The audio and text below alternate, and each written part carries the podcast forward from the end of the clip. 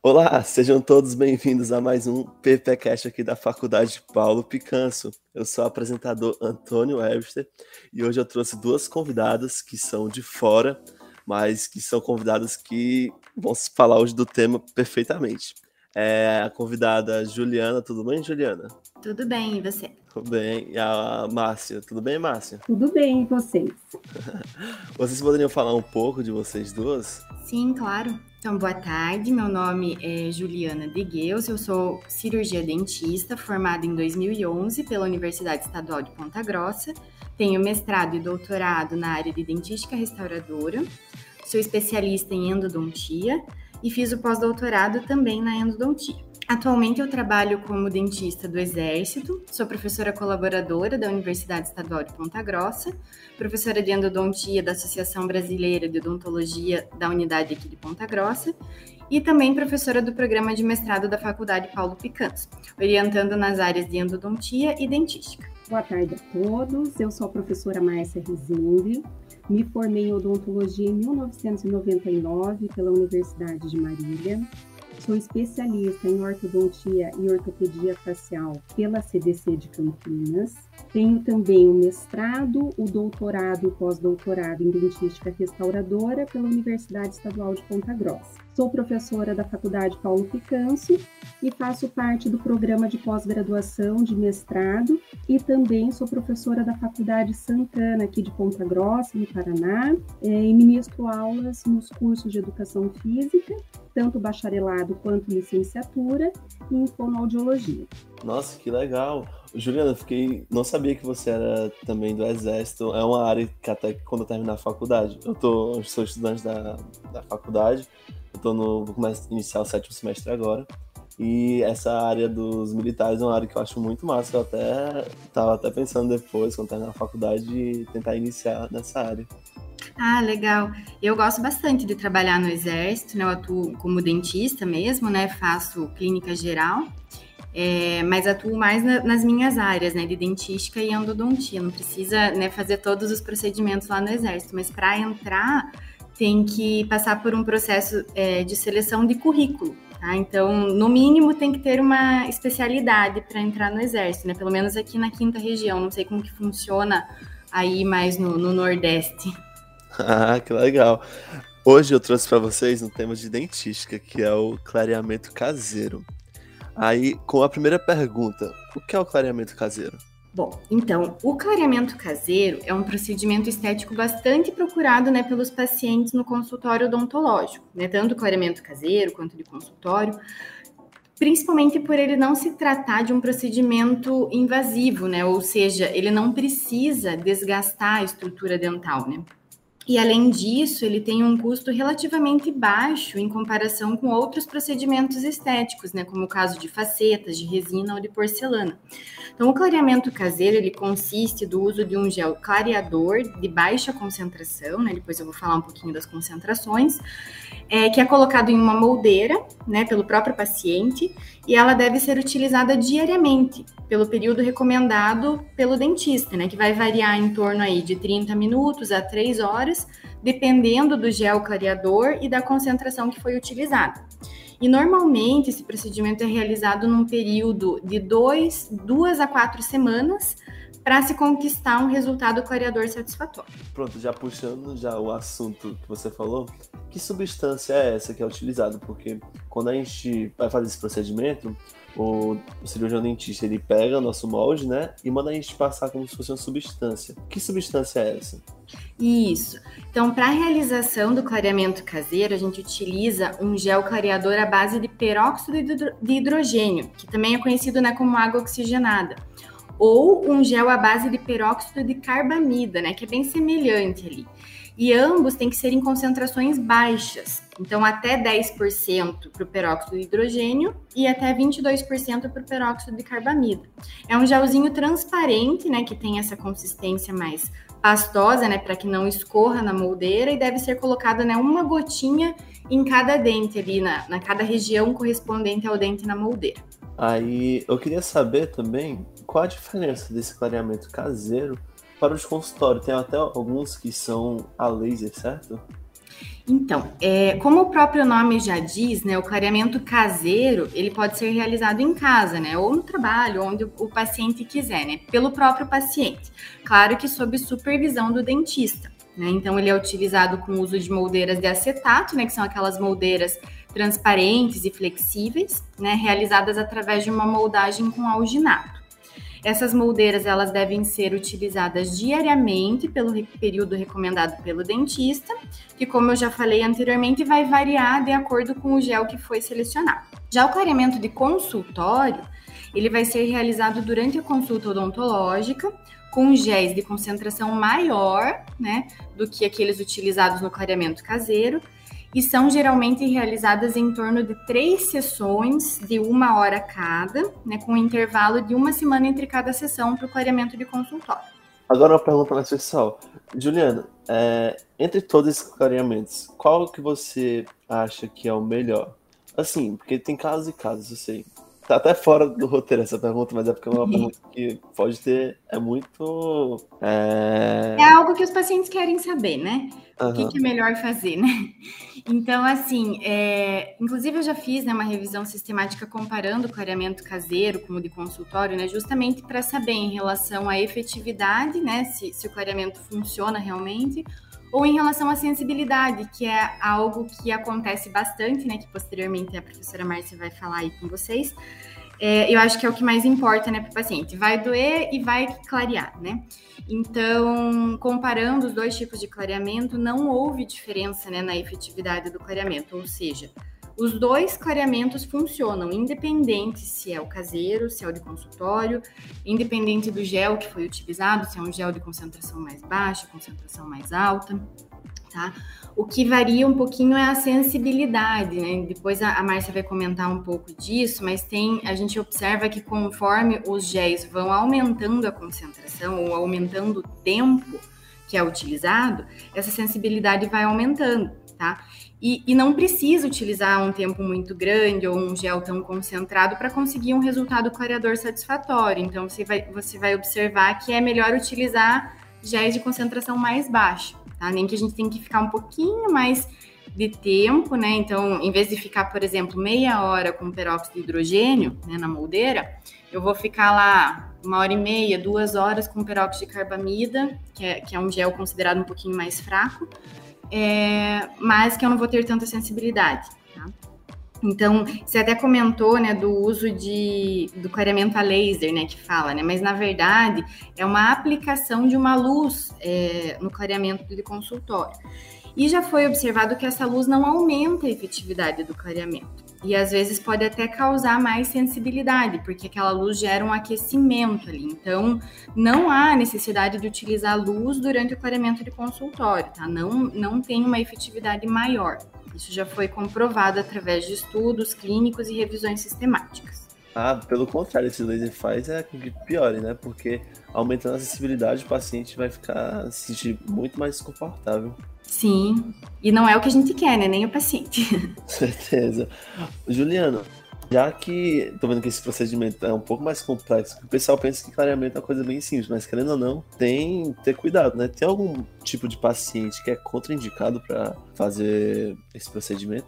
Bom, então pensando assim nos estudos, né, que já foram realizados. Então, como não tem estudos de clareamento em pacientes grávidas e lactantes, a gente não sabe dizer os efeitos colaterais que esse procedimento pode causar. Né? Pode ser que não aconteça nada, mas como não existem estudos, a gente não recomenda realizar o clareamento nessas pacientes, né? tanto em grávidas quanto em lactantes. Além disso, também nos pacientes que estão realizando tratamento com quimioterapia, radioterapia, né? fazendo algum outro tipo de tratamento médico. Em contrapartida, já existem estudos em fumantes, né, que era um tipo de paciente que podia se pensar que não podia fazer o clareamento. Inclusive, esse foi o tema do meu mestrado e do meu doutorado, né, mostrando que o clareamento caseiro é efetivo sim e pode ser realizado com segurança nesses pacientes, porque o que, que acontece? É, o fumo né, causa manchas extrínsecas no dente, ou seja, por fora. Né? E o clareamento ele vai agir internamente, o peróxido, né, seja de hidrogênio ou carbamida, que fica em contato com a estrutura dental, vai penetrar no dente e por isso o resultado não foi afetado pelo cigarro, né? Então, já que o gel age por dentro e o cigarro mancha por fora, não houve uma interferência nesse resultado, né? Porém, com o passar do tempo, as manchas vão aparecendo, né, nos fumantes, né? Conforme eles vão fumando mais, vai aparecendo mais manchas e há necessidade de remover essas manchas através de uma profilaxia, ou seja, uma limpeza nos dentes, né, para que o resultado do clareamento volte a aparecer. E além disso que eu já comentei, também é importante comentar que os pacientes que possuem hipersensibilidade dental, então é comum né, ter, ter no consultório pacientes que já têm sensibilidade em algum dente, possuem trincas ou até mesmo restaurações nos dentes. Esses pacientes devem ser alertados sobre as chances de ter uma sensibilidade dental aumentada durante ou após né, o clareamento dental. Eles não são contraindicados para realizar o procedimento, mas eles devem ser alertados sobre essa sensibilidade. Ah, consegui entender. Agora eu vou trazer um tema que é muito, assim, sobre a questão dos dentistas de internet, né?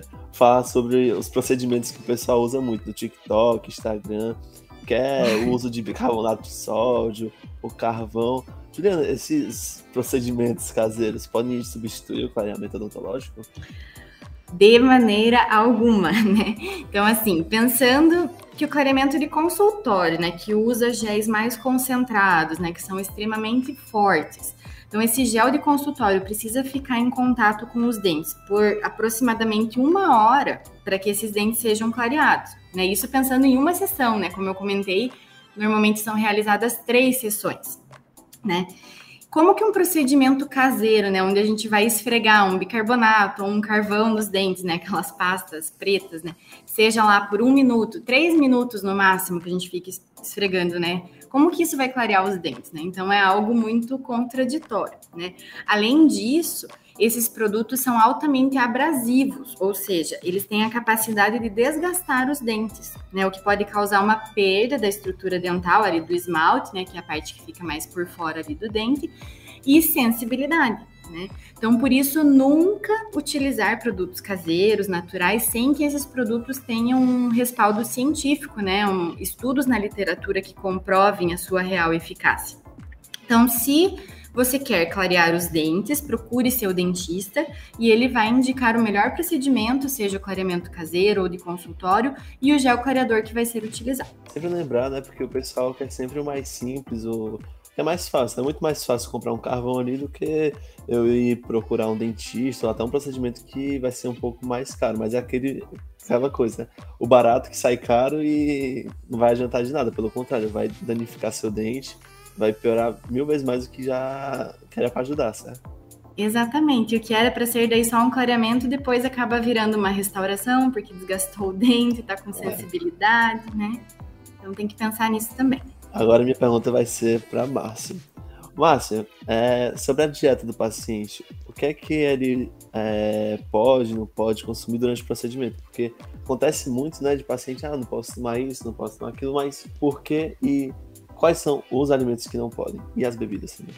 Então, você sabe que esse questionamento é muito frequente. Eu ouço sempre quando eu estou dando alguma aula, palestra, e até mesmo os próprios pacientes no consultório, eles acabam perguntando, né, se tem a necessidade de manter uma dieta branca e de fazer a restrição de alimentos e bebidas contendo corantes, né, como cenoura, beterraba, café, Coca-Cola. E a resposta é que não precisa fazer essa restrição. Esses alimentos eles podem ser consumidos. O que acontecia é que nós tivemos um período em que muitos dentistas acabavam fazendo essa recomendação. Então existia um receio de que o agente clareador ele pudesse alterar a superfície dental, criar ali microporosidades e que facilitasse a retenção de corantes né, o que poderia dificultar o clareamento ou até mesmo manchar os dentes. E quando nós olhávamos para a literatura, existiam alguns estudos laboratoriais né, publicados que tinham testado café, vinho, chá preto, Coca-Cola, e os resultados eram controversos. Enquanto alguns indicavam que não interferia no clareamento, outros diziam que sim, que interferiam. Então existia um mito, né, sobre essa questão. E aí eu tive a oportunidade de participar de um estudo clínico que foi o estudo da minha dissertação de mestrado, onde os pacientes que já consumiam café preto, é, eles fizeram, além disso, um bochecho com café também, e nós comparávamos com um grupo onde não os pacientes, né, os voluntários, tinham restrição de alimento, tinham essa dieta branca e não realizavam bochecho com café. E no final desse estudo, nós observamos, nós comparamos os dois grupos e não tinha né, nenhuma diferença em relação à efetividade do clareamento entre esses grupos. É, nós utilizamos peróxido de carbamida 16%, né, foi um clareamento caseiro, onde os pacientes eles utilizavam moldeira durante três horas ao dia por três semanas. E um desses bochechos com café era feito imediatamente após a remoção da moldeira do clareamento. Então, removia a moldeira, né, fazia ali um bochecho para remoção do peróxido de carbamida. Na sequência, já fazia um bochecho com café preto. E ele teria que ficar um período de 15 minutos pelo menos, né, sem tomar água, sem escovar os dentes, para que o café realmente ficasse em contato com a superfície dental. E nós chegamos à conclusão nós, é, que a exposição ao café durante o clareamento caseiro não interfere na efetividade. Depois vieram outros é, estudos clínicos demonstrando os mesmos resultados, né, que utilizaram bebidas como Coca-Cola e o vinho, é, nos dando um norte, né, sobre o que fazer nessas situações. É, e tem um estudo também que eu participei, foi um estudo in vitro, que foi publicado em 2019, que eu acho ele bem interessante, porque nós pegamos os corantes puros que são utilizados na fabricação dos alimentos, né, como corante caramelo, beterraba ou carmim, e nós deixávamos os dentes mergulhados nesses corantes duas vezes ao dia por cinco minutos. E comparamos com o grupo controle, onde a exposição era em água destilada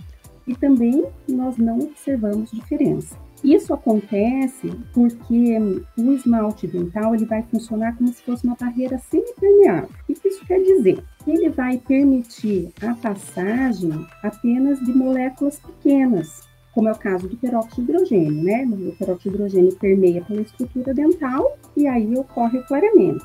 Já as moléculas dessas substâncias corantes, elas são muito grandes e elas não vão penetrar no esmalte como a professora Juliana acabou de explicar, ela vai contribuir para a formação de manchas extrínsecas. E essas manchas extrínsecas, elas são facilmente removíveis, né, através da profilaxia dental em consultório. Então, pode sim, pode consumir esses alimentos, essas bebidas com corantes, né, sem preocupação. É, e assim, complementando, é, ter uma, uma outra questão relacionada à dieta do paciente durante o paramento, é a questão dos pacientes que acabam sentindo é, muita sensibilidade. Nós costumamos orientar que eles deixem de consumir alimentos muito ácidos ou com muita diferença de temperatura, né? Por exemplo, bebidas muito geladas, que podem favorecer a sensibilidade. Ah, e hoje em dia ainda tem muitos dentistas, né, que ainda falam que não pode consumir café, outros outras bebidas ou comidas que são corantes, né? Mas é exatamente até como a Juliana falou, que o, a substância do clareamento não vai ser na parte do esmalte, né? Mas na dentina, certo? Porque não é uma coisa superficial do dente. Porque essas comidas é mais para a parte superficial do dente, certo? Isso, ela acaba formando essas manchas extrínsecas, né? Que são manchas formadas pelo biofilme, formado, como a Juliana citou, pela, pelo cigarro, né? Pela dieta, e elas ficam depositadas na superfície dental. Então é justamente isso que você comentou. E tem gente que nem acredita, né? Teve uma não vez que acredita. não acredita. Eu, por causa que a última matéria que eu fiz foi até com o Vitor Feitosa, uhum. que é fala sobre essa questão dentística, né? Do clareamento. Aí eu fui falar até pra minha namorada que ela tava querendo fazer clareamento. E ela já tinha feito com o dentista. E ele falou que não podia é, tomar é, Coca-Cola, esse tipo de coisa, sendo que eu expliquei pra ela. E ela não acreditou ainda. Aí, pois é, por causa que o dentista ainda não sabia direito. Não sei, né? Por causa que cada um tem um estudo, né? Faz diferente. Mas agora a gente tem a explicação certa, né? E é isso mesmo, até nós é, quebrarmos esses mitos, né? E você sabe que eu escutei bastante quando eu estava fazendo esse estudo clínico é, dos próprios colegas. Nossa, você vai testar o café, você vai deixar os seus pacientes consumirem café. Mas é lógico, né? Quando a gente vai fazer um estudo, existe uma pesquisa muito grande, né, por trás de tudo isso. Nós sabíamos de fato o que a gente estava fazendo e isso nos dava uma segurança. E para que os pacientes eles se sentissem motivados né, a participar do estudo, o que, que nós fizemos? Nós clareamos primeiro o arcado superior, porque assim ele tinha uma comparação com o arcado inferior. O paciente ele ia acompanhando a evolução do clareamento durante esse tempo. Então, assim, foi bem legal, né? Os pacientes é, bem motivados, colaboraram, super curiosos, né, com o resultado da pesquisa, nos ajudavam a divulgar, dele, muitos comentários, né? Nossa, eu tô tomando café e tem um conhecido meu que está fazendo clareamento, não está comendo nada de corante, enfim, né? Ainda escutamos isso. E olha que já tem um tempo, né? O estudo já foi publicado em 2013, como eu comentei, vieram outros na sequência, e mesmo assim ainda a gente escuta. Agora já partindo para a questão da sensibilidade, que eu acho que é uma coisa que os pacientes têm muitas dúvidas, né? Porque qualquer procedimento que for fazer de clareamento, independente de qual seja, né? Sempre vai ter um pouco de sensibilidade. E, ô, Márcia, tem alguma coisa que o paciente pode fazer para essa sensibilidade diminuir? Ou é só mesmo é, mudar a substância, o procedimento? que é possível fazer? É, é, bom, em relação à sensibilidade, né, durante o clareamento, é normal e a gente pode dizer que até é esperado. Então, vai depender muito de paciente para paciente. Tem pacientes que eles é, fazem o procedimento e não relatam nenhuma sensibilidade, outros, né, durante algum momento do clareamento, vão relatar. Para esses pacientes, né, o que nós temos que orientar é que essa sensibilidade dental ela é transitória, ou seja, ela vai passar dias após a finalização do clareamento. Até uma busca nossa, nós temos muitas pesquisas, é, pesquisas em andamento, para que a gente possa tentar encontrar uma substância que assim contribua ainda mais para a redução dessa sensibilidade, já que nós sabemos que ela é esperada. Agora, outra coisa né, que o cirurgião dentista ele deve observar são os pacientes que já possuem sensibilidade dental prévia, que possuem restaurações, às vezes trincas né, visíveis no esmalte, e pacientes jovens, que esses pacientes eles têm uma maior propensão apresentar sensibilidade dental. Então, além de utilizar esses agentes dessensibilizantes, nós podemos indicar o clareamento, né, utilizando géis de menor concentração, por um tempo reduzido, né, diminuir um pouquinho esse tempo. Nós sabemos que não tem a necessidade, né, de ficar com a moldeira de clareamento, por exemplo, por oito horas. Isso com duas horas nós devemos ter um clareamento efetivo, isso falando do peróxido de carbamida, peróxido de hidrogênio por um tempo menor ainda, e vai né, colaborar para que o paciente não sinta tanta sensibilidade. Talvez até recomendar por dias alternados, então né, existem aí algumas alternativas. Entendi. Ô, Márcia, o clareamento dura para sempre? Essa pergunta é muito interessante, né? E nós vamos ter que pensar aí em dois aspectos: na longevidade do clareamento e no envelhecimento fisiológico do dente. É, em relação à longevidade do clareamento, nós temos alguns estudos clínicos, né, como o da ATEI, de 2012, também o que a Juliana acabou de comentar, do cigarro, né, dos pacientes fumantes, que foi feito um acompanhamento por dois anos e meio. E depois desses períodos, né, foi é, observado que o clareamento ele foi mantido, tanto o clareamento em consultório quanto o clareamento caseiro. Mas, infelizmente, infelizmente, nós não temos é, estudos clínicos que observaram estabilidade do clareamento em períodos maiores, né?